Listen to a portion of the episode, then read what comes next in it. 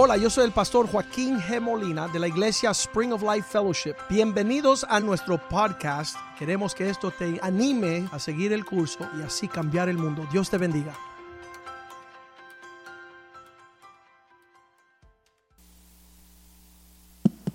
Amén, hermano, que el Señor me los bendiga a todos. Siempre se ven tan lindos, gloria a Dios. Qué bien que están con nosotros.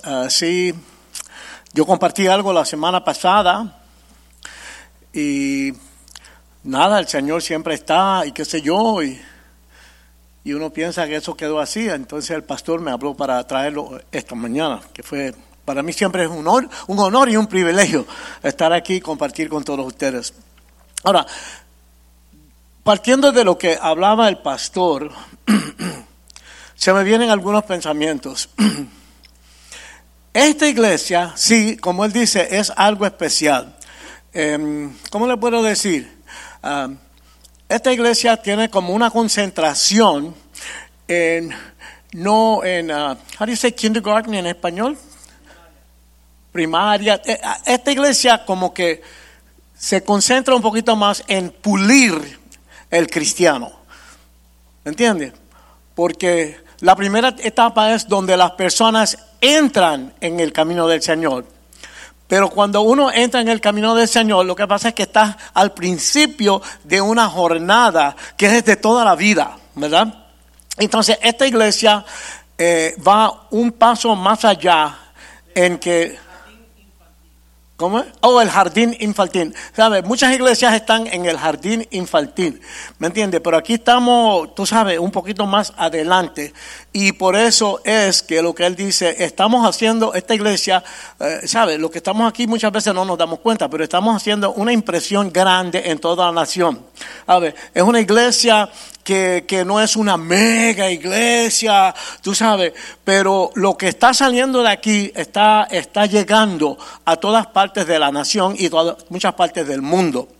Entonces, hay unos principios básicos que tenemos que entender que sabe, como aquí se concentra, ustedes saben, aquí la maceta es un poquito dura, tú sabes, nosotros no estamos jugando jueguitos, porque tú no puedes entrenar un soldado a ir a matar gente y a ver a, a sus compañeros morir a su lado si no está bien preparado en su corazón y en sus entrañas, ¿me entiendes? Y nosotros nos estamos preparando para pelear una guerra seria, seria, muy seria, muy seria. No sé si ustedes han oído el, el, mensaje del pastor de la, de, la, de la culebra grande y los dos conejos. Los dos conejos. Los que han oído ese mensaje saben que esto, esto es algo en serio. Él hizo una cosa, una barbaridad, que él le trajo una culebra grande a, a, unos niños, a unos niños, pero una culebra grande, grande, grande. Y entonces le trajo unos conejos saludables, buena gente, y esos niños pudieron ver que los, que los, que los conejitos venían y, y, y, hasta le lamían la boquita a la culebra y de momento aquella cosa hace y se le engancha aquí. Y lo triste es ese pobre animalito tratando de dar freno para atrás, pero no había salida, no había salida, se lo tragó ahí mismo. ¿Cuántas libras tenía el conejo? Un conejo. ¿Cómo? Un conejo de 15, 20 libras. Aquella cosa se lo tragó. Ah, aprendiendo la lección. Oh, qué bien, vamos a poner otro conejo. Y la cosa esa se tragó el segundo conejo también. ¿Sabe lo que es percibir eso? Pero es lo que está trayendo es traer la seriedad, la profundidad del mensaje. El diablo te quiere comer de almuerzo. Hello. Seriamente, esto no es fanaticismo, esto no es exageración, esto es la verdad. Esa gente han dicho que vienen por los niños de ustedes. ¿Me entiende? Y déjenme decirle, yo soy artista. Y en el mundo de los artistas hay muchos homosexuales. Los amamos. Los amamos. Tengo muchas personas que yo conozco y amo que son homosexuales, tanto hombres como mujeres. O yo no sé cómo se definen ellos, ¿sabes? Pero, eh, pero, ¿sabes? Lo que pasa es que hay cosas en la Biblia que no son negociables. Pero lo que les quiero decir es esto. Mi experiencia ha sido que si un niño es tocado, si un niño tiene una experiencia homosexual, hay varios factores. Eso no se habla. eso es como un bochorno, no se quiere mencionar y qué sé yo qué. Se mete un clase de demonio que es casi imposible sacarlo de ahí. Eso es un tormento que esa criatura lo lleva por dentro, no le puede, no se atreve a hablarle a nadie y se lo va comiendo, comiendo, comiendo, comiendo. Es como un cáncer. Y muchas veces ni se sabe hasta, hasta más adelante y para salir de ahí es, es, horrible. Por otra parte, Nick, Nick, el hijo del pastor, se casó en diciembre. Y antes de casarse, él le tocó predicar. Y dijo algo. Dijo, Estoy viviendo el sueño. Estoy viviendo el sueño. ¿Qué pasa? Que no es por nada ni nada, pero hay una diferencia entre esta iglesia y otras iglesias. Y la gente, a mucha gente como que le molesta cuando hablamos de esto, pero es la verdad, es la verdad y no se puede evitar. Los hijos del pastor de esta iglesia andan derechito, andan derechito. Ellos viven lo que predican y lo predican, lo predican y lo viven y van en la dirección que se supone que un hijo de un pastor camine. Desafortunadamente no es así en muchas iglesias. Muchas veces vemos un pastor muy activo, muy envuelto en muchas cosas y la hija, los hijos están en otro mundo y no quieren saber muchas veces de la iglesia. ¿Me entienden? Nick dice, estoy viviendo el sueño. Entonces, hoy yo quiero hablarle a nivel fundamental. no vamos al entrenamiento avanzado, vamos a lo básico, ¿ok? Porque yo percibo, porque cuando yo miro a los pies de Cristo, nuevecito, yo me convertí en una iglesia pentecostal. Esto es una iglesia pentecostal, pero conservadora, ¿me entiendes? Pero yo me convertí en una iglesia pentecostal rajatabla, le llaman, ¿verdad? Rajatabla. Donde todo el mundo hace sí, y, y, hay, mucha emoción envuelta, y se caen las sillas, y la gente se cae en el piso, y hablando en lengua todo el mundo, y que sea, wow, yo vengo del mundo de la música, de la farándula, de la loquera, ¿verdad? Dios me tocó a mí, porque a mí yo me convertí porque Dios me habló. Dios me habló. Mi vida, yo estaba en el tope, estaba vacío, se me estaba torciendo la mente. Yo le di gracias a Dios que Dios intervino. Tú sabes, Él entró y... Pero uno llega vamos a ser honestos, un nuevo cristiano está ahí, está tocado, sabe que algo sucedió, pero tú no sabes nada de Biblia, ni las cosas de Dios, ni nada de eso. Yo llego allí y veo todo eso. las hermanas tienen pelo bien largo y se ponen en esta, el pelo dando vueltas. Y, la gente, uh, sinceramente, ¿verdad, Doc? ¿Tú te acuerdas? Entonces, yo veía eso y yo decía, yo no sé si yo llegaré a ser un hombre de Dios, porque ese no soy yo, ¿sabes? Como que no, yo no, puedo, yo no me puedo ver en, en, esa onda, porque daba la impresión que una persona así, sí era una persona espiritual. ¿Me entiendes? Ahora yo entiendo que puede ser que sea una persona espiritual, puede ser, pero puede ser emoción también, ¿me entiendes? Emoción también. Aquí estamos conservadores. Y, y, muchas veces donde está mucha, mucha, mucha emoción así, como que no se le pone mucho caso a la palabra. Es más la emoción. Tiene que haber un, un balance. Pero le voy a decir una cosa, cuando uno está lleno del Espíritu Santo, hay momentos cuando tú sientes que tú quieres, tú sabes, porque estamos metidos, estamos envueltos, pero las, emociones aprendimos que, lo más engañoso que hay es el corazón, ¿sabes? Todo tiene que tener su orden en las cosas de Dios. Wow, esto no es el mensaje, esto es el aperitivo, ¿me entiendes? Ay, ay, ay. Pero nada, Dios me está, me está impresionando con esto. Ok, Nick dijo, estoy viviendo el sueño. Y ahí es donde quiero ir. Si nosotros recibimos al Señor, recibimos su palabra, nos sometemos a su palabra, y ahí a como tú puedas, lo mejor que tú puedas, si estás ahí en la batalla metiendo mano, tratando de cumplir la palabra de Dios, vas a terminar viviendo el sueño. ¿Ok? Dios ve el corazón. ¿Sabe? Los cristianos pecan. Sí, pecamos. Siempre metemos las patas, ponemos huevos. Eso es humano. Dios lo que está mirando es el corazón. Ahora, te pones a jugar con Dios y se, se pone fea la cosa. Se pone fea la cosa.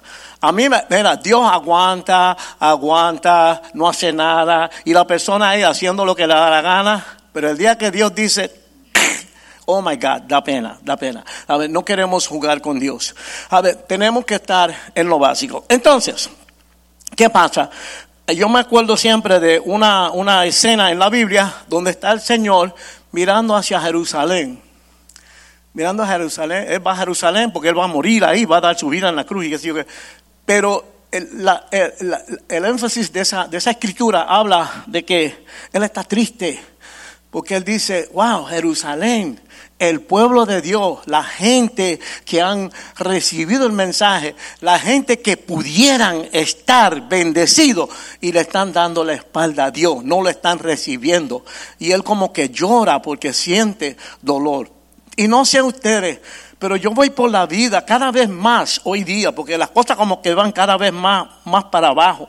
Y veo gente, el pastor lo menciona, gente con tatuajes, gente vestido raro, gente con pelo de, multicolor y, y, y, 20 cosas, y me da pena. Y lo que hay una frase en inglés que dice, búscate una vida, get a life, get a life. Tú sabes, como que yo veo que es, muchas personas no tienen una vida verdaderamente. Entonces, ¿cuál es la base de eso que salió en lo de anoche? Esas personas piensan que son tierra, piensan que no sirven para nada, piensan que no valen nada. ¿Me entiendes? Entonces, el mensaje de hoy se llama, tú eres importante. Tú eres importante. Y tenemos que empezar ahí. ¿Ok? Ok, alguna gente son buenas, otra gente son malas, algunos son cristianos, otros no son cristianos. No importa, toda esa gente son importantes para Dios. Toda esa gente son importantes para Dios. Y, de eso queremos hablar en el día de hoy. Así que voy a orar y arranco con el mensaje. Y le prometo, antes de las 5 o 6 de la tarde estamos fuera de aquí, ¿ok? Padre, te damos gracias, Señor. Gracias porque podemos estar aquí en esta iglesia que es muy especial para ti y para todos nosotros. Gracias por este privilegio. Y gracias por todas las iglesias, Señor. Y yo te pido que tú ilumines a los pastores, los ministros, los hermanos en todas partes, que todos podamos enfocarnos en tu mensaje y recibir la verdad que tú tienes para nosotros, Señor. Bendícenos hoy. Abre nuestros ojos, nuestros oídos, nuestro corazón, nuestro espíritu para recibir lo que tú tienes para nosotros. Ayúdanos, Señor, a asegurarnos que el fundamento, la base, el principio de toda nuestra vida en el Señor, que esté bien puesto. Amén que salgamos de aquí, Señor, fortalecidos, Señor, y como, como una esperanza, Señor, de caminar mejor que nunca. Y te damos gracias por todo en el nombre de Jesús. Amén, amén, amén, amén. Bueno, tú eres importante. Salmo 139, versículo 14, dice, te alabaré porque formidables, maravillosas son tus obras Estoy maravillado y mi alma lo sabe muy bien. El samista aquí estaba reconociendo que él, él sabe, él reconoce que él fue creado por Dios y que es algo especial. Si vamos al versículo 13, el anterior dice, Dios mío, tú fuiste quien me formó en el vientre de mi madre. Tú fuiste quien formó cada parte de mi cuerpo. Ustedes saben, todos sabemos que este cuerpo humano es una tremenda máquina, es algo tremendo como funciona. Tú sabes, eh, muchos de los tratamientos médicos es ayudando al cuerpo a llegar a lo que hace el cuerpo. El cuerpo humano, el cuerpo humano, él se sana él mismo, él se sana él mismo. Entonces, muchas veces los médicos lo que hacen es llevar al cuerpo donde él puede hacer lo que él hace. El cuerpo de nosotros es tremendo. El cerebro, bueno, aquí hay muchos médicos saben que eso es una cosa tremenda. Dios nos creó algo grande, algo especial. Como se dice aquí, a la imagen y semejanza de Dios. Hay cosas de Dios en nosotros. No somos dioses, pero Dios nos puso mucho material bueno, muchas cosas buenas que vienen directamente de Él. ¿Ok? Acuérdate, tú eres importante, imagen, semejanza de Dios, que es un hombre, un campeón, amén, guiado por Dios para cosas grandes, para llevar la gloria de Dios a todo el mundo, amén. Le robé una línea ahí al pastor de esta mañana, gloria a Dios, amén. Entonces, No hay nada nuevo bajo el cielo. Eh, miren esto. Nosotros nos pasamos mirando de lado. Debemos estar mirando hacia arriba, pero miramos al lado. Entonces, endiosamos, aplaudimos y adoramos personas famosas. ¿Entiendes? Entonces, ¿Sabe? Siempre estamos comparando, pero comparando hacia el lado en vez de comparando para arriba. Ah, bueno, si tú comparas para un lado es una cosa, si comparas para arriba, la única conclusión que tú puedes llegar es que Él es todo y yo soy nada. Vaya. Pero eso es bueno, para que, porque cuando tú te das cuenta que tú no eres nada, tú dices, ok Señor, yo te necesito a ti. Amén, yo te necesito a ti. Pero pasas por el, estante donde están las revistas, ahí en Publix o tú sabes, en Walmart, y ahí tú vas a ver quiénes son importantes para el mundo de la gente famosa. Ok, ahí está Oprah, ahí está Donald Trump, ahí está Beyoncé. las Kardashian, las Kardashian, estoy harto de ver, Dios las bendiga, ojalá que conozcan a Cristo, amén. Y en Puerto Rico, Bad Bunny. Oh my God, famoso Bad Bunny. Como es Ricky Martin. en la pandemia querían ponerlo de gobernador de Puerto Rico. Hello. Y no podía faltar Jennifer López. Aleluya. Gloria a Dios. Entonces, estamos mirando de lado. Esa gente está en la posición de los más importantes y los más famosos. Hey, esta iglesia es muy especial, yo lo dije esta mañana. Aquí hay entre 12 a 15 que estuvieron guardados por un tiempo. ¿Tú me entiendes? Que pasaron tiempo en la cárcel. Y hay 7 o 8 multimillonarios también. ¿Sabes? Aquí hay de todo. Pero aprendimos que ni acá, ni acá, si no está el Señor, no hay gozo, no hay felicidad. La vida no está completa si no está Cristo. ¿Cuántos dicen amén? Aleluya, gloria a Dios. Amén, amén. Sabemos de estas personas porque el mundo los resalta por sus logros. Ok. Entonces, la parte negativa de eso es, mira, el Señor me dio talento para tocar el piano, un poquito. Pero el Señor, cuando uno es cristiano, el Señor brega contigo. Y yo me creo la gran cosa, pongo ahí me pongo a mirarle en YouTube.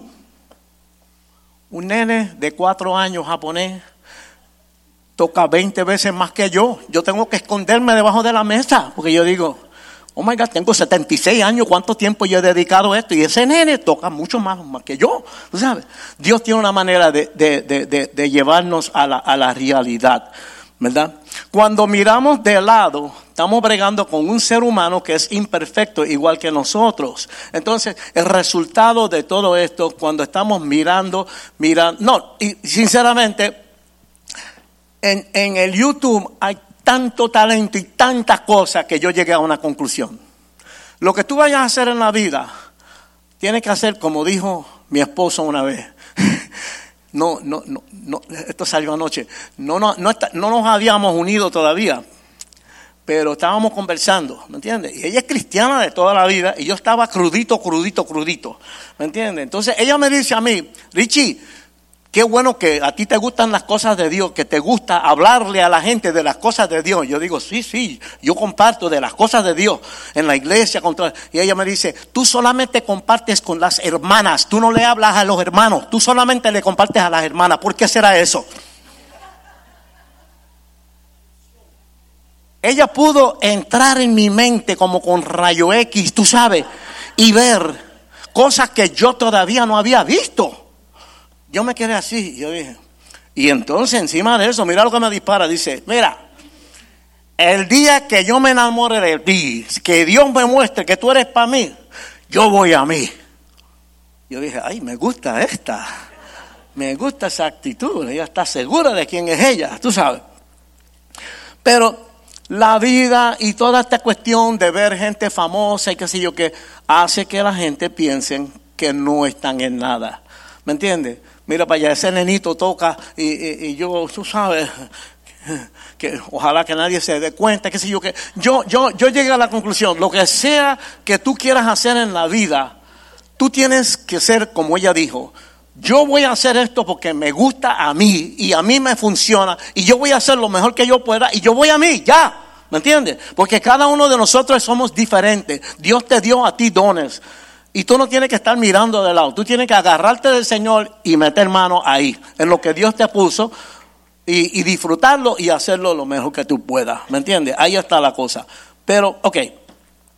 Por otra parte, vamos a ver otra cosa. Hay otras personas que no salen en las noticias, que no conocemos, que no aparentemente no son importantes, parece que son insignificantes. Pero ¿qué pasa? Que de momento hay una tragedia. Hay una tragedia. Y hoy día hay tremendos medios de comunicación. Hay una tragedia y ¡pum! Eso sale a la luz. Ok. Antes de la mañana del martes 11 de septiembre 2001, la vida era perfectamente normal en la ciudad de Nueva York. Cada día miles y miles de personas entraban en las torres gemelas, ¿verdad? Del Centro de Comercio Mundial. Entraban y salían ahí y bregaban con sus cosas, con sus trabajos y sus cuestiones. Y ni usted, ni yo, ni el resto del mundo pensaba en esas personas para nada.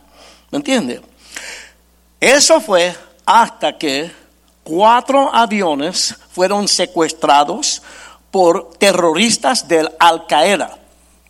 Y dos de los aviones chocaron, uno con la Torre del Norte, el otro con la Torre del Sur, ¿verdad? En el centro comercial de comercio mundial. Para que tengan una idea, cada, torre tenía 110 pisos. Wow, 110 pisos. ¿Ok? Y un avión le dio a una y el otro avión le dio a la otra. Fueron 19 terroristas en todo ese revolú. Porque yo creo que una, un, otro avión fue a la Casa Blanca y otras al Pentágono, ¿verdad? Eh, que, que, querían destruir Estados Unidos completamente. Whatever. Ok. En una hora y 42 minutos, cuando había pasado una hora y 42 minutos, las dos torres de 110 pisos cada una se derrumbaron totalmente. Todos, muchos de nosotros vimos eso y lo pudimos, pudimos ver. Ok, para que tengan una idea, en total, en los ataques del 9-11 murieron 2.996 personas, perdieron la vida. 2.996 personas. Ese es como una, como una guerra, ese es como una guerra, pero en un momento ahí, ¿verdad? Fue el incidente donde murieron el número más grande de bomberos y de policías en toda la historia de Estados Unidos. Murieron 343 bomberos y 72 policías. ¿Por qué más bomberos? Porque ellos son los que meten mano y entran en el edificio para tratar de salvar las vidas y qué sé yo qué. Cuando eso se desumbaron, Ahí se acabó. Se podrán imaginar el llanto, el dolor, la tragedia para más como 500 familias que fueron afectadas por, por, eso. Solamente bomberos y, y, policías, sin contar la gente que estaban metidos ahí trabajando y qué sé yo qué. Ok. Hasta el día que sucedió eso, nosotros no sabíamos nada. Talibán ni Talibán, Osama Bin Laden, ese nombre tan raro, ¿quién es ese tipo? Tú sabes.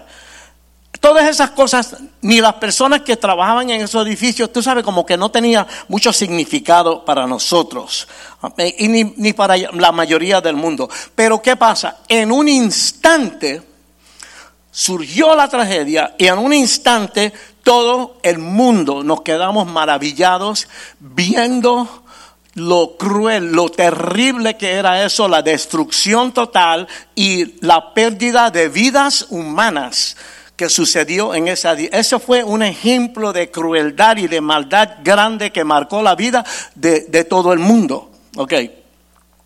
De repente esas personas, miles de personas perdidas y atrapadas debajo, debajo, de esas ruinas de las Torres Gemelas, se convirtieron en el enfoque, el enfoque de todo el mundo, de todo el mundo. Miren esto.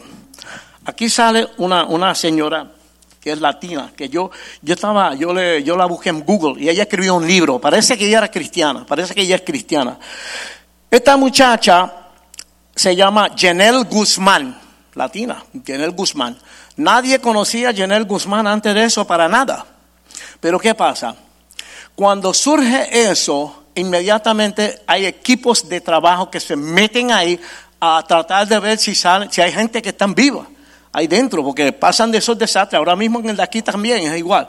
Entonces, el próximo día, el día 12 de septiembre, Janel Guzmán es la persona número 18. Pudieron salvar 18 personas y ella fue el último ser humano que salió de allí, de los escombros, viva. ¿Entiende? Ahora, eso fue en el segundo día. Estuvieron escalvando ahí 36 días tratando de ver si habían otros, otra gente viva. Pero ella fue la última y ella fue el número 18, ¿ok? Antes de esta tragedia, todas esas personas habían sido insignificantes, como que no eran importantes, eran casi invisibles. Yo nací y me crié en Nueva York. En Nueva York tú te sientes invisible porque hay tanta gente, hay tanto movimiento que tú te sientes como una cucarachita, ¿tú me entiendes? En medio de, un revolú ahí. Así es que tú te sientes. Todo el mundo está un poquito como Miami, pero en grande escala, ¿me entiendes? Todo el mundo está en lo de ellos. Okay. Toda esa gente que murieron ahí fueron un pequeño puñado de los 7.3 billones de personas que estamos viviendo aquí en el planeta Tierra. ¿Me entiendes? Una cosa que parecía insignificante. ¿Por qué de repente se hicieron importantes? Bueno, porque algo grande sucedió en sus vidas, un, desastre, ¿me entiendes? Que lo, que lo hicieron como que le atrajo la vista de, de, todo el mundo. Algo grande sucedió en sus vidas. Algo sucedió que el mundo entero se paró y que de momento el mundo entero los tomó en cuenta, ¿ok? el mundo los tomó en cuenta. Antes eran insignificantes, ahora el mundo los tomó en cuenta. Pero, donde yo quiero llegar hoy con todo esto es que, hermanos y hermanas, para Dios, todos nosotros somos importantes. Todos nosotros somos importantes. No importa que tú estés en el periódico o no, o si pasa una... No importa. Todos somos importantes para Dios. Dios, de entrada, tiene tremendas expectativas, tremendas intenciones para todos nosotros. Lo que hay que tener cuidado es que el diablo que te viene a decir que tú eres un pedazo de tierra y que tú no vales nada. Eso es una mentira del diablo. Eso no tiene nada que ver. Y más si tú estás aquí cerquita o metido en las cosas del Señor. Dios tiene planes con tu vida, ¿ok? Personas que usted y yo vemos todos los días. Personas que nosotros vemos y sencillamente seguimos caminando. Personas a las cuales le hacemos caso, otras personas que nosotros decidimos ignorar, ¿me entiende? Todas estas personas son importantes para Dios. Todas estas, mira, cuando yo, mira, Ayer estuvimos y veo, tú sabes, donde tiene la cosita esa que es una como una paradita de guagua, un tipo tirado en el piso durmiendo ahí. Yo paré, yo oré por, ese, por esa persona, porque yo digo, esa persona es papá de alguien o hijo de alguien y es importante para Dios. Qué pena que ese hombre esté tirado ahí. ¿Me entiendes?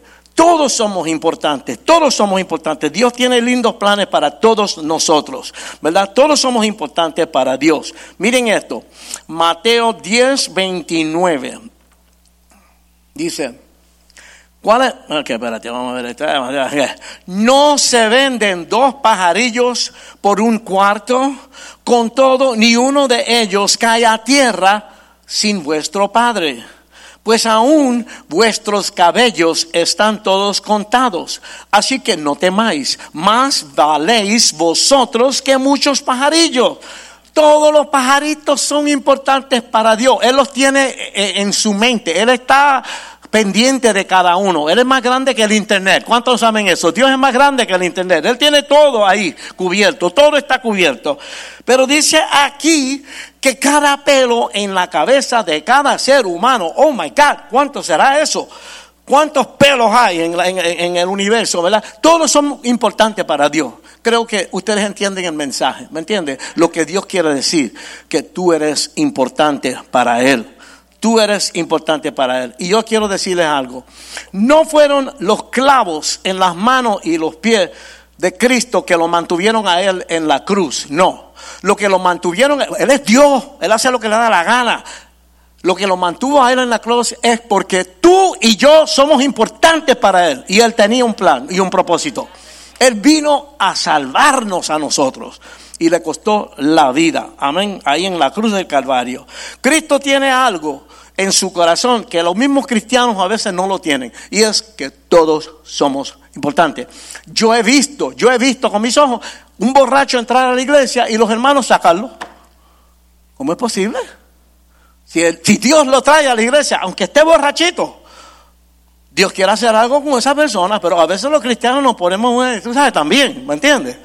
Entonces tenemos que entender qué es lo que está pasando aquí. Todas estas personas son importantes. Ustedes se acuerdan que una vez estaba el Señor haciendo no sé qué y vienen y le tiran a los pies una mujer, le tiran una adúltera a los pies. No, a esta la, agarramos en el adulterio y qué sé yo qué. ¿Qué pasa con el Señor? Ella era importante para él. Ella era importante para el Señor. Ella no la despreció. ¿Se acuerdan este, de los niños? Los niños que estaban acercándose al Señor y los discípulos trataban de, de separarlos. El Señor dijo, déjanos quietos, tráenlos para acá, yo quiero orar por ellos. Ustedes tienen que ser más como ellos si quieren entrar en el reino de los cielos. Y él, oró por los niños. La mujer viuda, una viejita viuda, que estaban todos los grandes ahí daban, dando sus ofrendas para que todo el mundo lo viera. Y ella dio dos centavitos. Y el Señor dijo, esa, esa va a estar en la Biblia. Todo el mundo va a saber de esa, porque ella dio todo lo que tenía. Aquellos dieron una basurita de lo que tenían. ¿Me entiendes? Ella dio todo. Así que ella era importante. Se dan cuenta que no es por posición, no es porque eres lindo, no porque eres famoso, es el corazón, es el corazón. ¿Entiendes? Entonces, y del amigo de Jesús, Lázaro. Lázaro enfermó, murió. La Biblia dice que Cristo lloró, lloró, Cristo lloró. A ver, Lázaro era importante para él. Y tú necesitas saber hoy que tú eres importante para Dios. Yo sé que uno ve los trozos de complejos y problemas y revoluciones que hay en la cabeza. Y todos nosotros, nadie más lo sabe, pero tú sabes los esqueletos que tú tienes escondidos en el closet. Tú lo sabes. A lo mejor nadie más lo sabe. Pero el diablo agarra eso y lo usa para acusarte y para hacerte sentir que, bueno, aquel hermano a lo mejor entra, pero yo creo que yo no, porque yo bla, bla, bla, bla. Nada de eso. Dios lo que quiere ver es que tu corazón sinceramente esté buscando de Dios. Y cada uno es diferente. Uno va a 30 millas por otro, o por hora, otro va a 50 y otro va a 80. ¿Me entiendes? Pero no importa. Tus 30 millas por hora pueden ser 100. ¿Me entiendes? Si tu corazón es sincero y sigues ahí. Hay que seguir para adelante. ¿Ok? Ahora vamos a ver algo. Yo entiendo que en este mundo las cosas se confunden. Y a veces nos puede dar odio ¿me entiendes? Nos puede dar odio, no se supone, pero a veces nos puede, por personas que le hacen daño a otras personas, ¿me entiendes? Gente que le hacen daño a otras personas, puede ser que tú, ¿verdad? Pero vamos a ver algo, vamos a ver algo. ¿Quiénes son los terroristas? Los terroristas matan gente, son terribles. Pero ¿quiénes son los terroristas? ¿Quiénes son los terroristas? Tanto en Estados Unidos como en todo el mundo. La verdad del caso es esto. Mira, vamos a ver las pandillas de Nueva York, Los Ángeles, Chicago, todo eso, y muchas otras ciudades. Los soldados, los que hacen las cosas más crueles, terribles, son jóvenes niños, niños, jóvenes, que ellos tienen sus tenientes y sus cuestiones que buscan a esos niños y los preparan, ¿me entiendes? Entonces ellos son las que hacen las fechorías más grandes, las cosas más sucias, las cosas más horribles, lo hacen esos niños. Niños que se criaron sin un padre en el hogar, ¿ok? Sin nadie que los cuidara, sin cuidado, sin dirección y sin amor. Hasta que llega un vendedor de droga o un terrorista extremista religioso y agarra a ese nene o esa nena. Ustedes vieron cuando la cuestión que la gente se explotaban, a veces era una nenita que tenía las bombas puestas y se explotaba ahí, ¿me entiendes? Una persona de esta agarra esa criatura, ese nene o esa nena o ese joven o esa jovencita y de momento le hace caso.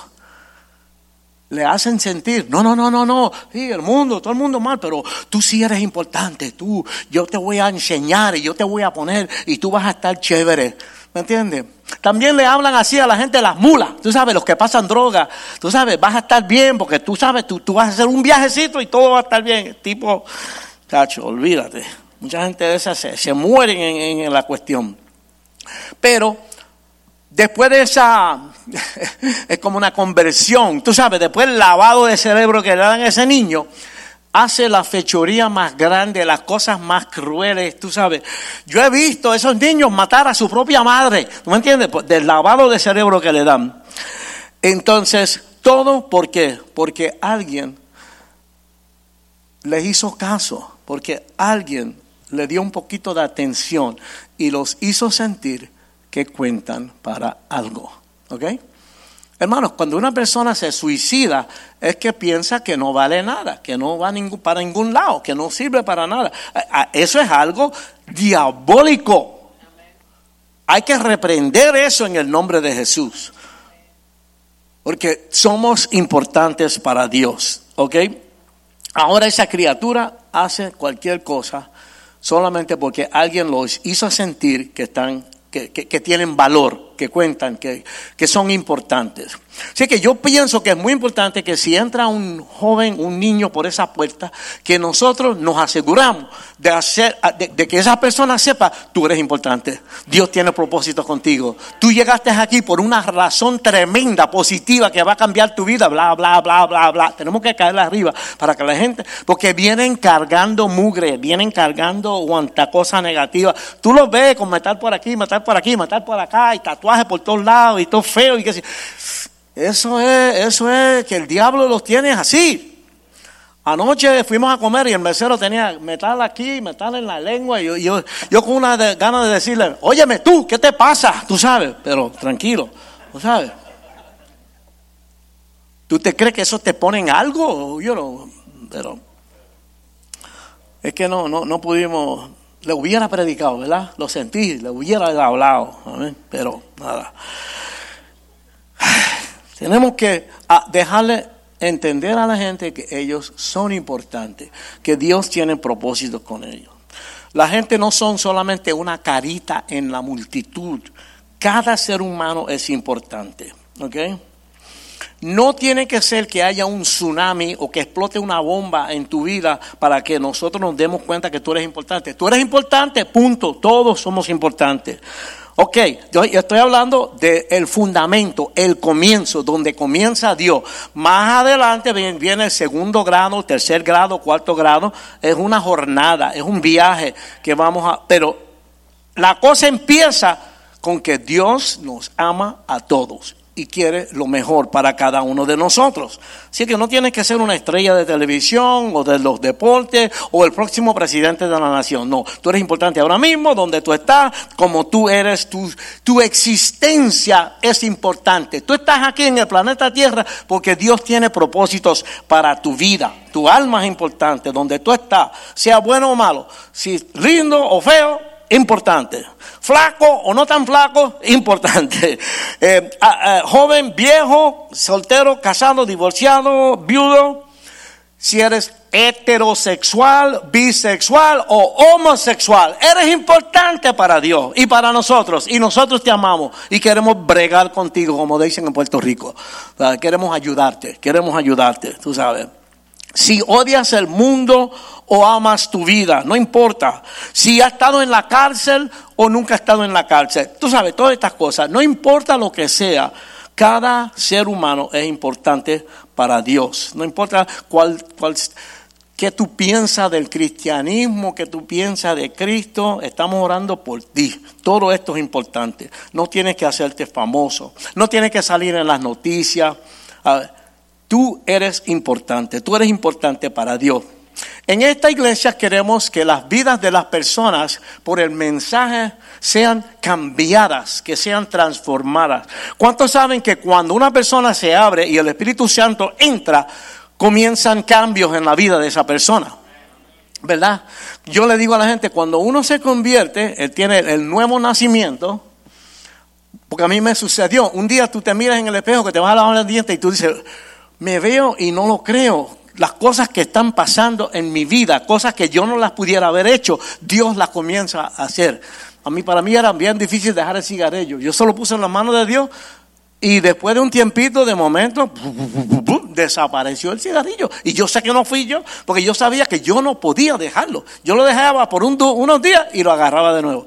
Hasta que se lo di al Señor y el Señor me lo quitó. Vidas transformadas. Así que yo quiero asegurarles a ustedes que si usted trae una persona a la iglesia manantial de vida, nosotros le vamos a decir que ellos son importantes. ¿Me entiendes? Vamos a empezar por ahí, vamos a empezar por ahí.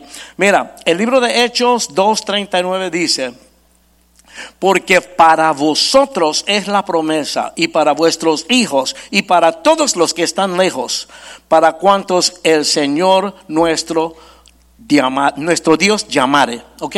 La promesa es para nosotros, es para los que venían antes de nosotros, para nosotros y para los que van a venir después. Hay una promesa de Dios. Dios murió en la cruz por la humanidad para siempre, ¿ok? Son tan importantes la gente que Dios quiere poner su Espíritu Santo en cada uno de nosotros. El Espíritu Santo es Dios. El Padre está en el trono, nunca ha bajado de ahí. El Hijo estuvo aquí, murió en la cruz, siguió para arriba y está a la diestra del Padre. El que está ahora aquí es el Espíritu Santo, es Dios. Dios mismo, son diferentes funciones de Dios. El Espíritu Santo de Dios está ahora en y con cada uno de nosotros. Este es el mejor modelo, este es el mejor modelo, el modelo que tenemos nosotros, porque el Espíritu Santo está aquí para personalmente tratar con cada uno de nosotros, ¿ok?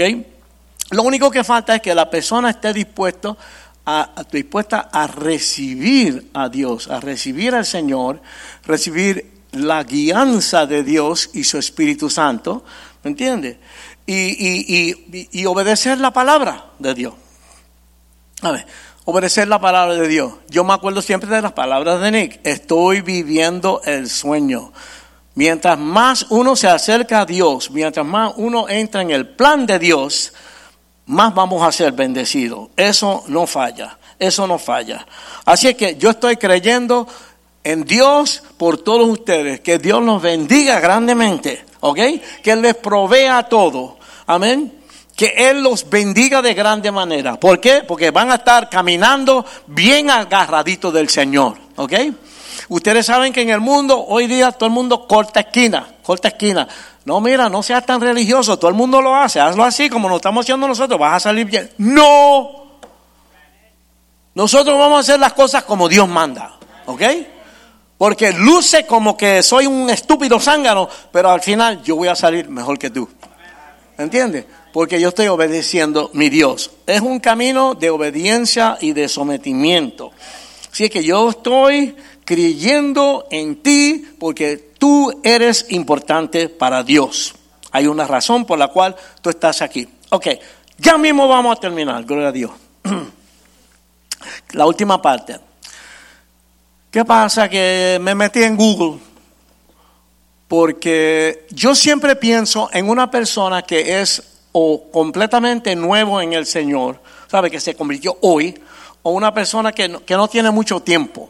Entonces, cuando uno ve gente que están heavy, bien adelantado en el Señor, puede ser un poquito intimidor, tú sabes, que tú digas, wow. Y yo dije, bueno, vamos a ver algo. Vamos a buscar aquí en Google, ¿cuántas páginas tiene la Biblia? Y me enteré que tiene como unas 1300 páginas. Y yo me acuerdo que de vez en cuando, como, nosotros estamos en la música, nos quedamos en hoteles y siempre en el hotel hay una Biblia. De vez en cuando yo llegaba, estaba borracho, y que si yo agarraba la Biblia, porque era lo único que veía, y me ponía la Como en 10 minutos yo estaba. Me ponía la, Biblia, leer la Biblia en aquel tiempo me daba sueño, me daba sueño. Entonces, a lo mejor muchas, para muchas personas entrar en la palabra eh, tú sabes, no es tan fácil. Y si uno no tiene el Espíritu de Dios, es muy difícil entenderlo. La Biblia dice que para entenderla bien, tú tienes que estar metido en el Señor. Si tú estás metido en el Señor. Ahora, aunque no lo tengas, si tú te metes y buscas, eh, el Señor te abre el camino. Pero, con referencia a esto, hubo un misionero que se dio cuenta de eso. Él dijo, ok, en la Biblia hay muchos temas, hay muchas cosas. Estamos toda la vida, toda la vida aprendiendo. Pero él quería buscar una forma que la gente pudiera meter el, pie por la puerta, tú sabes, dar una entrada, pero una entrada buena para que entonces de ahí continuaran. Y él oró y Dios le dio una cosita, es una cosita muy simplificada, muy simplificada, pero es el plan de salvación. Es decir, cómo un ser humano se conecta con Dios. ¿Por, por dónde es eso? ¿Cómo, cómo, ¿Cómo es eso? ¿Por dónde empiezo? ¿Sabes? 1300 páginas, tú sabes, es mucho. ¿Cómo yo puedo, tú sabes, la forma fácil? Entonces el Señor le dio una cosa que él llama las cuatro leyes espirituales, las cuatro leyes espirituales. Y le voy a decir algo, es, es un folletito, un folletito que uno lo puede obtener ver, La gente compra en cajas de esas cosas y entonces tú lo llevas donde quiera tú vas y como en 15 minutos en el tren, en el Walmart, en donde quiera que tú estés, tú puedes compartir eso con una persona y ahí mismo la persona hace la oración y puede ser que si la cosa está de Dios y la persona verdaderamente está buscando, esa persona comienza su vida espiritual ahí mismo, con Dios. ¿Ves? Ok, para que, para que tú veas. Primera ley espiritual. Comienza con el versículo más conocido y más famoso de la Biblia. El versículo más famoso y más conocido de la Biblia, porque todo comienza ahí. ¿Cuál es? Juan 3.16, Juan 3.16, ¿verdad? Todo lo hemos oído mil veces. Porque de tal manera amó Dios al mundo que ha dado a su Hijo unigénito para que todo aquel que en él cree no se pierda, mas tenga vida eterna. Acuérdate, le estamos dando a la gente la base, el fundamento. Dios sacrificó, dio su Hijo. El Hijo de Dios vino acá para morir por ti y por mí, para que nosotros al creer en Él, al agarrarnos de eso, tenemos la entrada al cielo. Okay. Juan 3:16. Ese es el primer paso. Ahora, Juan 10:10 dice así. El ladrón no viene sino para hurtar y matar y destruir. Yo, Dios, yo he venido para que tengan vida y para que la tengan en abundancia. ¿Ok? Dios mandó a su Hijo para hacer el sacrificio máximo, dio su vida, su sangre, su todo por nosotros en la cruz. El ladrón viene para robarte, para matarte, para comerte vivo. Pero Cristo vino para darnos vida y vida en abundancia. ¿Ok? Primero, punto número uno, pone el fundamento. Eso suena muy bien, pero hay un problema. Y el problema se llama el pecado. Dios ama a todo, todo, todo. Pero el pecado se convierte en una barrera que para la cosa, que para la cosa. Dios te quiere bendecir, pero el pecado está en el medio. Adán y Eva, cuando estaban en el huerto de la... decidieron hacer lo que Dios no quiso que hicieran. Y ahí entró, se abrió la puerta de la maldad y ahora nosotros tenemos una lucha que la tenía el apóstol Pablo. No te sientas mal. Lo bueno que quiero hacer, no lo hago. Y lo malo que no quiero hacer, eso es lo que hago. Nosotros todos tenemos la naturaleza pecaminosa. Por bien que, que, que querramos hacer, somos imperfectos. Es un Toyota que salió de la fábrica con defecto, ¿ok? Tú eres un Toyota con defecto, ¿me entiendes? Antes de que tú pecaras, eres pecador. Eso es lo que dice la Biblia. Antes de que nosotros pequemos, nacimos pecadores. David lo dice en uno de los salmos, en pecado nací, él lo sabía. No tenemos la manera de nuestra propia cuenta, no tenemos la manera de poder llegar al grado de santidad que Dios requiere. A ver, es humanamente imposible. La única manera de ser salvo es recibir el regalo que Dios nos da. Él nos da ese regalo. Por gracia se llama, por gracia. ¿Qué quiere decir eso? Tú no te lo mereces, pero Él te lo da, aunque tú no te lo mereces. ¿ok? Ese es el amor de Dios. Romanos 3:23 dice, por cuanto todos pecaron y están destituidos de la gloria de Dios.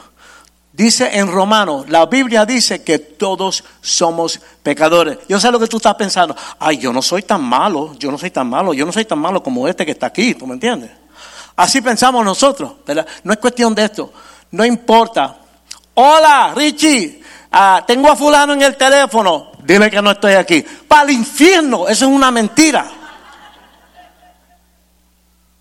Todos hemos pecado. Y según la ley, son los diez mandamientos, si tú quebrantas uno una vez, ya, frito.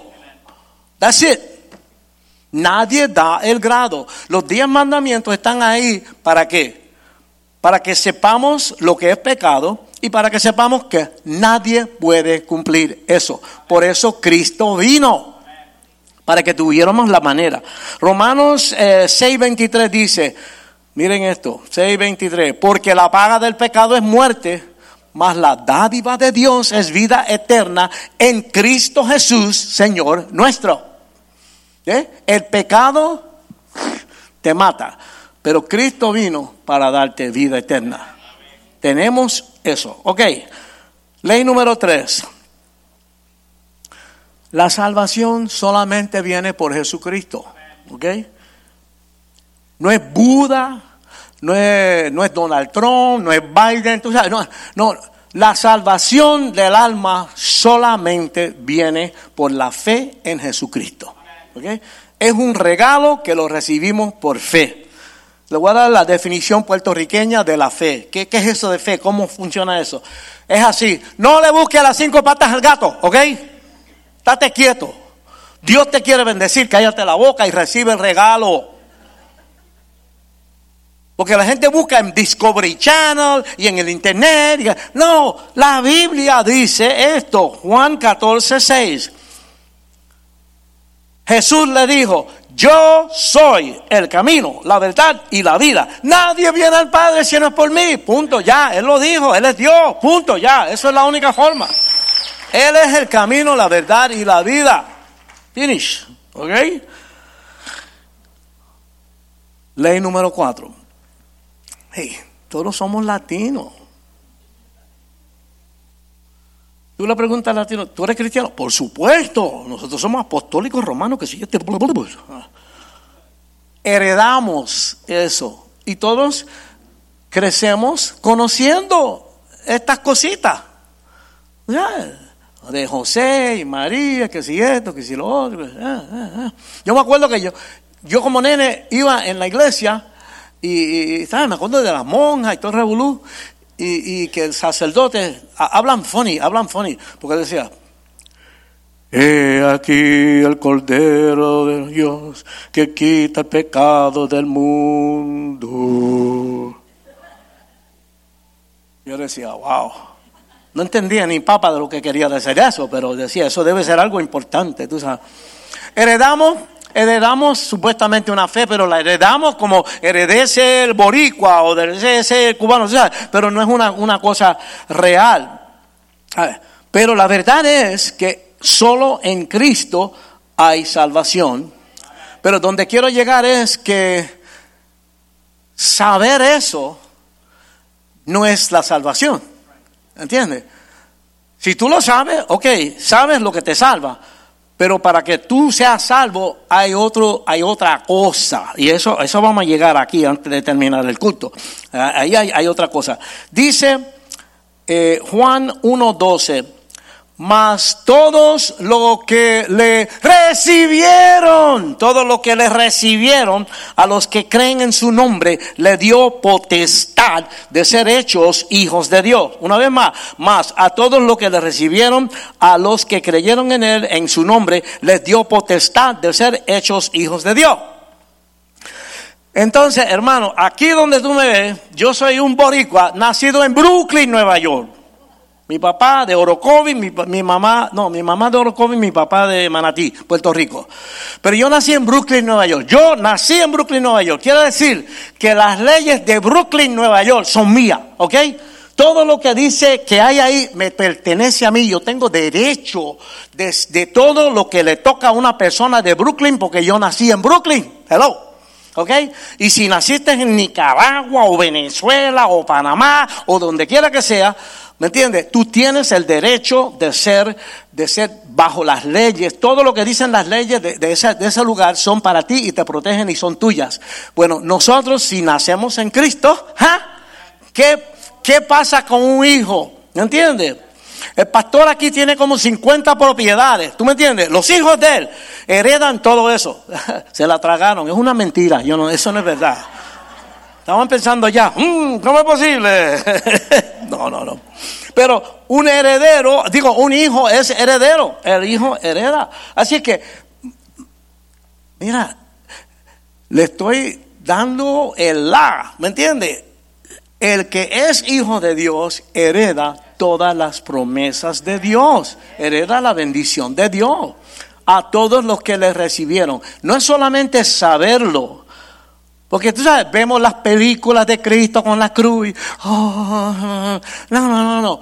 Mete mano tú. Tú sabes, tú tienes que, tienes que dar un paso en tu mente y en tu corazón para entrar a ser hijo de Dios. Pararte ahí, ¿me entiendes? Pararte, ok, me dijo, me dijo, porque esta mañana estaba el pastor Oscar y él me dice, mira, es A, B, C, A, B, C. ¿Cómo es? Recibir a Cristo, bautizarse y entonces, eh, eh, ¿cómo se llama? Recibir así, entonces consagrarse al Señor. ¿Me entiende? Hay que, hay, que, hay que hacer una decisión positiva de entrar en esto y que mi vida anterior ahora por la entrada de la palabra, mi vida se va a ir acomodando, acomodando, acomodando, hasta que la imagen de Cristo se forme en mí. Cuando la imagen de Cristo se forma en ti, la gente que te ven, la gente que tú te acercas, se van a convertir. Porque eso real en ti le sale, le radia, le, llega a las otras personas. ¿Me entiendes? Entonces, lo que, lo que yo he sentido es que yo quiero que nuestra iglesia esté viva en el Espíritu de Dios. ¿Cuántos dicen amén? ¿Cuántos quieren que el Espíritu de Dios se mueva aquí? ¿Me entiendes? Entonces cuando uno le da gloria al Espíritu y habla del Espíritu, el Espíritu se mueve. Hay un corito pentecostal que dice así, el Espíritu de Dios se mueve y ellos... Ah, ok. El Espíritu de Dios se mueve. Y mientras más se mueve el Espíritu de Dios, más se mueve el Espíritu de Dios. ¿Ok? Entonces, por eso yo quise hablar hoy de lo básico, el fundamento. Entonces, antes de terminar, yo quiero hacer algo. Me pongan la musiquita bien suave ahí, biencito. Yo quiero hacer lo que se llama un llamado al altar, que a veces se hace, pero yo quiero hacer un llamado al altar. Porque esto tiene que ser, eh, tú sabes, el switch, el control tiene que estar en on, tiene que estar prendido, la máquina tiene que estar prendida. Esto no puede ser una cosa que esté dormida, porque si estás dormido no funciona. Tiene que estar, ¿Me entiendes? Ok. Así que para empezar, hoy Dios está aquí. ¿Cuántos cuánto lo saben? Dios está aquí. Ok, Dios está aquí de una forma un poquito diferente. Y mira, si tú nunca has recibido a Cristo como tu Salvador, porque a lo mejor tú tienes 30 años en la iglesia, pero tú nunca recibiste a Cristo como tu Salvador. A lo mejor tú te sabes la mitad de la Biblia, pero tú nunca has nacido de nuevo. ¿Me entiendes? Si tú quieres, o, si nunca has recibido al Señor, o, nunca, nunca has tenido esa, esa experiencia de nacer de nuevo, vente acá, vente acá. Vamos a, vamos a pararnos en pie, vamos a venir aquí y vamos a orar. Los pastores vamos a orar por ti. Porque es importante que la persona se ponga de pie y olvídate de lo que piense la gente, olvídate de lo que diga nadie, lo que yo sé que eso es lo que yo quiero, porque eso es lo que pasó en mi vida. Cuando yo vi esto, yo dije, yo no entiendo ni papa, yo creo que esta gente está loco, pero yo creo que hay algo aquí que es lo que yo necesito y yo caminé y fui para adelante. ¿Entiendes?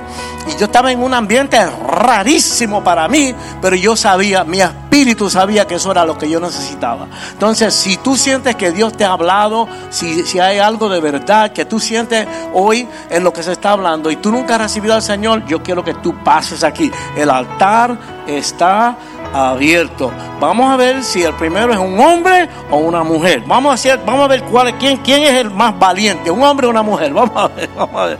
Entonces, eh, amén, aleluya, gloria a Dios. Angie, apárate con ella, apárate con ella, gloria a Dios, amén, amén. Sí, los pastores me ayudan aquí. Entonces, la otra, recibiste al Señor. Yo no sé cuándo pero después de eso la embarraste. bienvenido al club, bienvenido al club. Y ahora no estás seguro si eres salvo o no. ¿Sabes? No estás seguro qué está pasando en tu vida. Ven aquí, aclara la situación, ponte en pie, con la cabeza en alta, delante del Señor y deja que el Señor te quite esa culpabilidad y te ponga a caminar con paz y feliz en tu corazón, ¿me entiendes? En tu vida espiritual. Si tú crees que en un tiempo algo pasó, pero como que estás confundido, ven, ven, aclara las cuentas con el Señor. Tú quieres asegurarte a ti mismo, tú sabes, a ti misma, que tú estás sinceramente buscando de Cristo. ¿Me entiendes? Buscando del Señor con tu corazón. Amén. El altar está abierto, el altar está abierto. Dios está haciendo cosas preciosas aquí. Le damos gloria a Dios. Amén. Eh, ¿Quién más? Alguien que nunca haya recibido al Señor. Alguien que tal vez recibió al Señor y se cayó para atrás, que se cayó para atrás, que, que, no te sientes seguro, que no sabes si estás bien o no delante de Dios, que quisiera estar bien delante de Dios, pero el diablo te acusa, vente, vente, vente, vente, no dejes que el diablo te mantenga así en la cárcel, ¿ok? La otra es esta. Hemos pasado con muchas cosas, la pandemia y qué sé yo qué. Por otra parte, estas personas ya vieron por qué, por qué han venido. Pero por otra parte, hay gente que están sufriendo, hay gente que han pasado por dificultades, hay personas que han perdido seres humanos, seres amados. Si tú necesitas un milagro de Dios, si tú tienes una necesidad en tu vida, Dios está aquí y Él también quiere moverse en tu vida. ¿Qué yo estoy buscando? Yo, yo estoy buscando que el Espíritu de Dios se mueve, arrancar el motor ¿me entiendes? De, de, una dimensión, una, otra dimensión, ¿me entiendes? De otra manera. Yo quiero ver el mover de Dios, aleluya, yo quiero ver el mover de Dios. Si tú tienes una necesidad, vente para acá, vente para acá. Déjame decirte que mi esposa ha orado por, por mujeres que no pueden salir en cinta y han salido en cinta. Dios hace milagros, Dios es un milagro, Dios es un milagro, Dios quiere hacer milagros en tu vida. Y eso lo que hace falta es que tú tengas fe. Si si tú tienes una necesidad hoy, oh my God, ah, no lo puedo creer, puras mujeres hoy, Ahí está el primer varón, Dios te bendiga. Dame la mano, usted es un hombre de Dios. te amo, varón. Hola, gloria a Dios. Ah, quiero pedirle a, los pastores que pasen, que oren conmigo, las personas que de la iglesia que, que pueden orar Vamos a llamar al, al pastor Joaquín.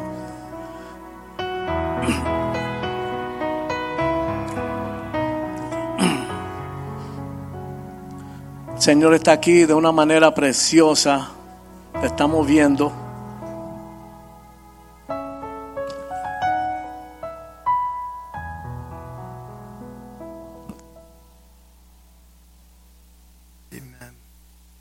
El Espíritu Santo está ministrando a las vidas que están llegando al altar. Hay provisión en la casa de Dios. Dios quiere derramar sobre tu vida aún lo que tú ni te puedes imaginar. Yo doy gracias a Dios el día que entré a la iglesia. Siempre estaba yo con un rostro iracundo, molesto, hasta que el Señor sanó mi corazón y me llenó de paz y de gozo y de amor. Y ahora soy una bendición, un instrumento en sus manos y no un instrumento en las manos de Satanás. Lo que acaba de compartir el pastor Richie es esa cuestión de que tú eres importante para Dios. Y yo creo que el altar también está abierto para aquellas personas que necesitan decirle, Señor, yo escuché tu mensaje y quiero estar de acuerdo contigo que soy importante. Tengo valor. Y en el valor que tengo, voy a ir a hacer una diferencia a este mundo. Y voy a tocar la vida de otro ser humano, comenzando en mi casa. Entre mi familia, mi esposa, mi esposo, mi matrimonio, mis hijos, mis padres. Que tú puedas ser, el, le dicen, el, el canal, tú, tú seas el, la conexión para que otra persona sea impactada con la importancia de qué Dios quiere hacer con ellos. Vamos a ponernos todos de pies. El altar está abierto y queremos que tú tengas acceso. No te vayas a este lugar sin recibir lo que Dios tiene para ti. Sé valiente. Yo le doy gracias a Dios el día que un llamado al altar causó que este joven, cuando tenía 16 años, me acerqué al altar de Dios y recibí lo que Dios me quería dar. Y fue la importancia, fue, fue, fue la diferencia que marcó mi vida, el antes y el después de ese tiempo. Entonces vamos a ministrar, iglesia, estén orando también, porque Dios está haciendo algo aquí en el altar, está sanando corazones, está repellando el espíritu. David oraba de esta forma, Señor, crea en mí un corazón sano, un corazón recto.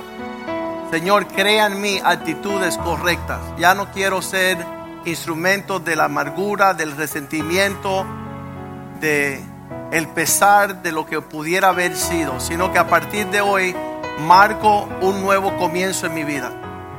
He escuchado el hombre de Dios, he escuchado la palabra de Dios, he estado en la casa de Dios y salgo de este lugar diferente. Soy una nueva criatura en Cristo Jesús. Las cosas viejas han pasado, he aquí todo, Dios lo hace nuevo. El intercambio de un corazón de piedra por un corazón de carne. Algo tierno, sensible. Y que este es el día que Dios ha hecho para alegrarnos y gozarnos en él. Yo le pedí al pastor Richie que trajera este mensaje porque creo que es fundamental con todo lo demás que sucede en nuestras vidas. Si tenemos una forma distorsionada de vernos por causa de las palabras y las altitudes y las relaciones que hemos tenido, yo sé que una niña joven que es violada de niña se pasa el resto de su vida con un pesar pensando que ella no vale. Pero hoy Dios dice, tú vale. Hoy dice Dios que Él, eres precioso para Él. Que nada te separará del amor de Dios en Cristo Jesús. Que Cristo en la cruz es la muestra del amor de Dios para ti. No lo ponga más en argumento, en discusión.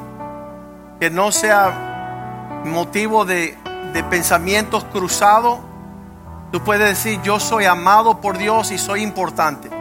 Tienes que confesarlo. Yo soy amado de Dios y soy importante. A pesar de que me lo diga mi esposa, mi esposo, mis hijos, mis padres, mis abuelos, mis tíos, hoy yo escuché la voz de Dios. Me lo dijo varias veces, tú eres importante, tú tienes valor, tú eres precioso en mis ojos, tú eres la niña de mis ojos. Por, di- por ti di mi vida en la cruz del Calvario. He venido a pagar un precio alto, de mucho valor, por lo que es importante para Dios. Y Padre, te damos la gloria y la honra por haber traído al pastor Richie con un mensaje fundamental, necesario para sobreedificar. Porque si los fundamentos están destruidos, el justo nada puede hacer. Satanás ha hecho una obra precisa para atacar nuestro valor, pero hoy tú lo desmientes. Hoy tú le dices que Él es padre de mentiras. Que nosotros somos importantes en este mundo porque somos importantes para Dios. Y sea que somos malos, buenos o feos, eso no quita el valor de nuestra importancia. Porque la cruz de Calvario, la sangre del Cordero, el sacrificio del Hijo amado de Dios, ya manda un mensaje claro. Que somos más preciosos, Señor, que los de las aves del campo. Somos más preciosos que el oro y la plata, oh Dios. Somos más preciosos que toda la creación por cuanto tú has pagado un precio por nuestra alma. Y pedimos, Señor, que tú seas glorificado en este momento. Que de esta iglesia tú seas agradado.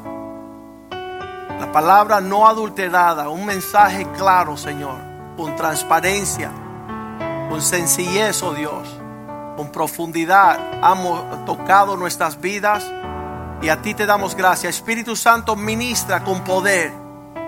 No información, sino impartición para transformación. Que seamos cambiados en tu presencia.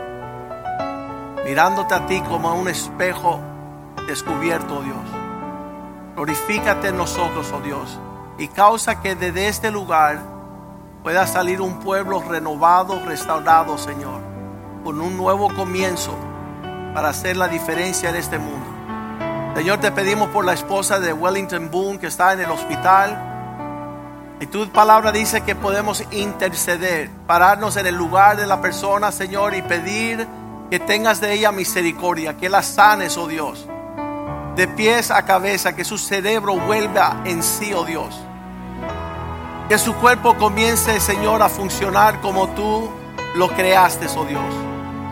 Pedimos que tú muestre tu poder a favor de ella en el nombre de Jesús. Que intervenga con sanidad divina, oh Dios.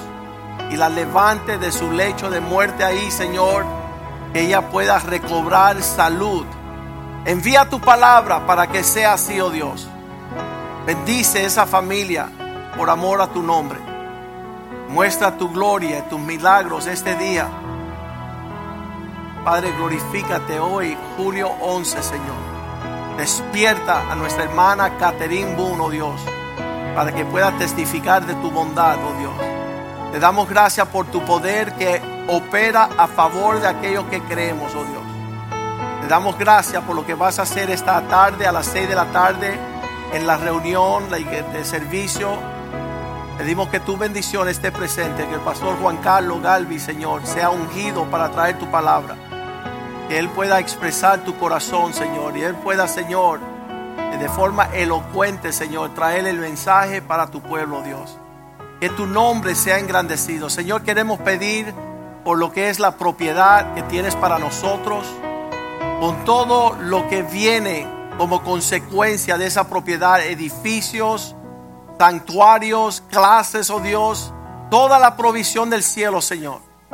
Como tú has hecho en otros lugares, Señor, que tú vemos descender del cielo tu provisión de forma sobrenatural, abundante, con todos los lujos, Señor, que merita tu obra en la tierra, para que en esta ciudad exista un santuario.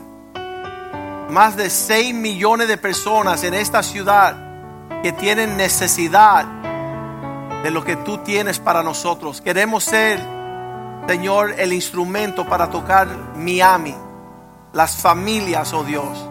Que todo el ocultismo de estos que están esclavizados a la santería, hechicería, espiritismo, Señor, puedan ser librados para que te sirvan por causa de tu amor y tu perdón, oh Dios.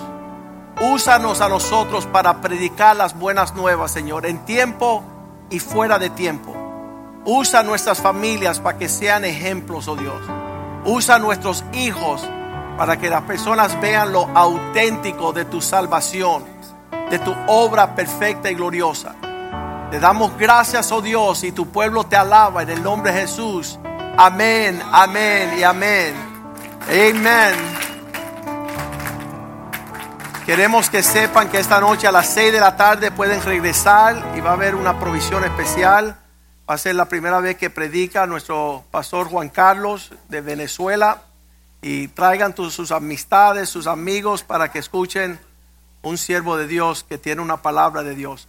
Ah, también mañana a las 8 tenemos reunión de hombres, varones, ah, a las 8 de la noche. Y el miércoles estaremos aquí de regreso a las 7 de la noche. Salúdense en el amor del Señor. Dios les bendiga. Están despedidos.